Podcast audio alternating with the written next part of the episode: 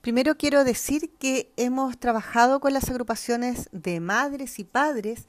que luchan por la pensión de alimentos para buscar fórmulas y no tener que volver a hacer filas solicitando este pago.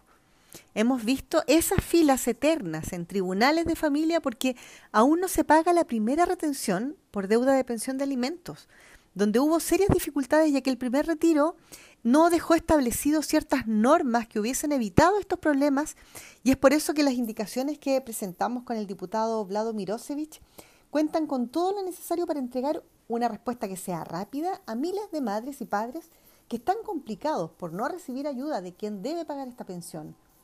Como se ha dicho desde el Poder Judicial, esto resolvería los nudos críticos, ya que establece plazos de pago, modalidades de notificaciones que obviamente inciden de manera positiva en la agilización del proceso al que se ven enfrentadas estas miles de madres que aún no obtienen el pago de la deuda alimentaria. Nuestras indicaciones establecen varias cosas. Primero, permite que el juez autorice al alimentario o un representante a que subrogue al alimentante moroso para que solicite el retiro de fondos eh, previsionales. Por otra parte, establece que dentro de tres días hábiles, desde que se efectuó tal petición, el tribunal deberá notificar al afiliado mediante el correo electrónico que la AFP deberá entregar también en un plazo de tres días hábiles al tribunal, para que todas las resoluciones que se dicten en la causa se hagan por este medio. Y también el mayor problema que hemos visto son los plazos en la entrega de los fondos retenidos y es por eso que hemos establecido que se efectuarán dentro de los siguientes 10 días hábiles desde que vence el plazo que el deudor tiene para oponerse o bien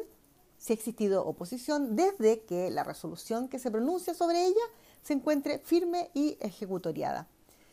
estas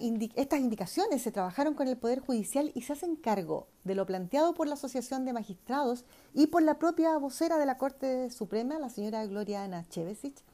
de manera que es pertinente y esperamos también que se cuente con todo el apoyo de la Cámara por las miles de madres y padres que no han recibido la ayuda y llevan años luchando por los derechos de sus hijos e hijas.